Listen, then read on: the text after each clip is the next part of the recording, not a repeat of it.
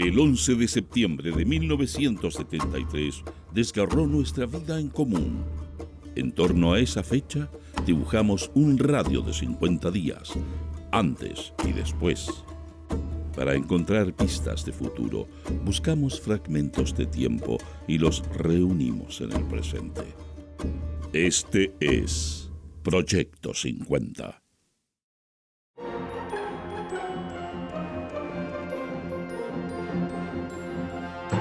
Buenos días, estas son las principales noticias del miércoles 8 de agosto de 1973.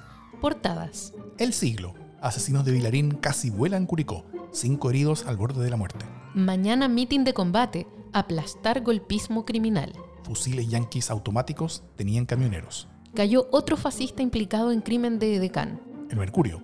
Armada detectó movimiento subversivo en dos unidades. Gestiones para cambio ministerial.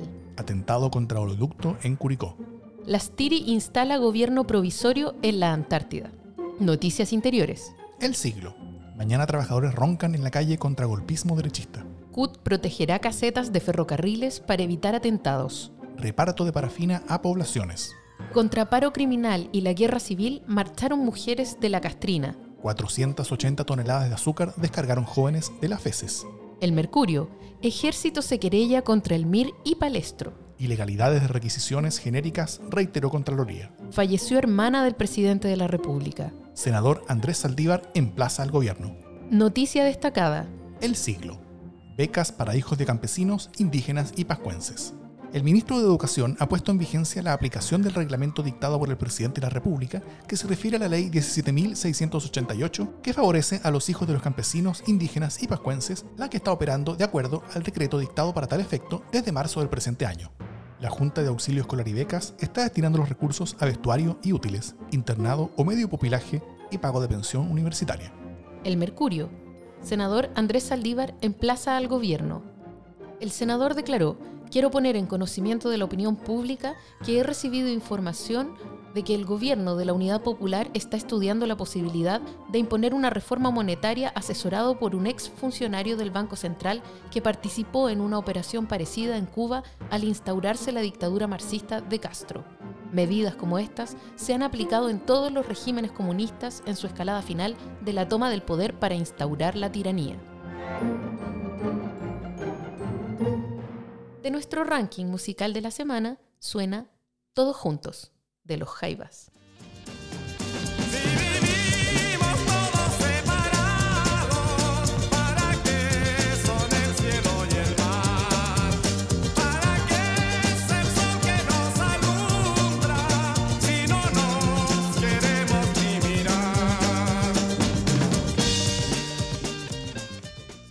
Mientras los diarios publicaban las noticias que acabas de escuchar, en Chile ocurrían otras cosas que no estuvieron en titulares y que solo conoceríamos por documentos, libros y testimonios años más tarde.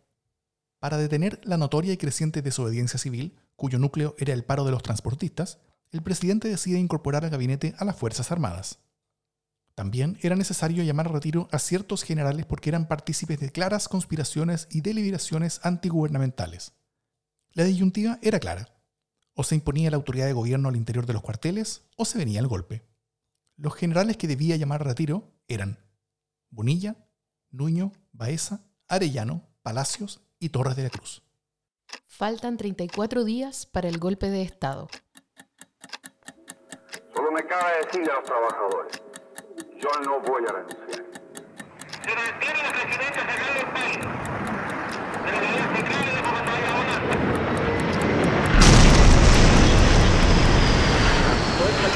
Fuerzas Armadas y de Orden han actuado en el día de hoy solo bajo la inspiración patriótica Es 15 de octubre de 1973. Han pasado 34 días desde el golpe de Estado. El Mercurio. Edificio Portales es desde hoy la sede de gobierno. La Junta administrará desde allí al país hasta la restauración de la moneda. En la nueva sede de gobierno estarán ubicados además el Ministerio del Interior, la Secretaría General de Gobierno y los organismos asesores políticos estratégicos, jurídico y económico. En la Vega Central, libertad de precios favorece a productores, comerciantes y consumidores. Los puestos de frutas y verduras han vuelto a ser una vitrina atractiva para el consumidor, que ve una baja notable en los precios. Los comerciantes ya no temen anunciar los productos con sus valores reales y la dueña de casa se dirige donde más le conviene fomentando la positiva competencia.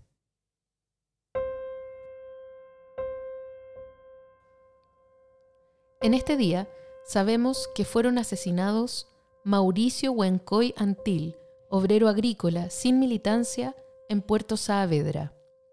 Sergio Castro Saavedra, 15 años, ayudante de Feria Libre sin militancia en Quilicura.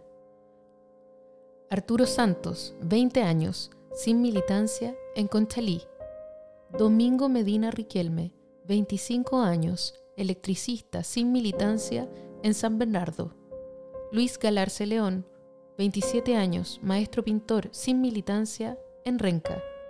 Raúl Peralta Vidal, 28 años, jornalero sin militancia en Valdivia. Guillermo Hernández Elgueta, 32 años, funcionario público sin militancia en Tolten. Hernán Cárdenas Soto, 34 años, zapatero sin militancia en Santiago. Néstor González Lorca, 37 años, comerciante socialista en Marchihue. Manuel Taquias Vergara, 38 años, obrero sin militancia en San Miguel. Luis Vallejos González, 40 años, comerciante sin militancia en Santiago. Ramón Navia Martínez, 54 años, obrero de la construcción comunista en Quilpué. También este día fueron detenidos Luis Novoa Aguilera, 17 años, sin militancia, en Chillán. Luis Dávila García, 18 años, comerciante ambulante sin militancia, en San Miguel. Hernán Catalán, 20 años, cargador sin militancia, en Peñalolén. Bernabé Ulloa Luengo, 21 años, obrero de la construcción, sin militancia, en Chillán. Luis Vergara González, 22 años, obrero sin militancia, en Peñalolén. Juan Bastías Riquelme, 25 años, pequeño agricultor, Mapu, en Freire. José Beltrán Meliqueo, 45 años, pequeño agricultor, sin militancia, en Lautaro. Aproximadamente en esta fecha, además, detuvieron a Juan Riquelme Briones, 14 años, comerciante ambulante sin militancia en Chillán. Erika Riquelme Briones, 17 años, comerciante ambulante sin militancia en Chillán. Todos ellos continúan desaparecidos.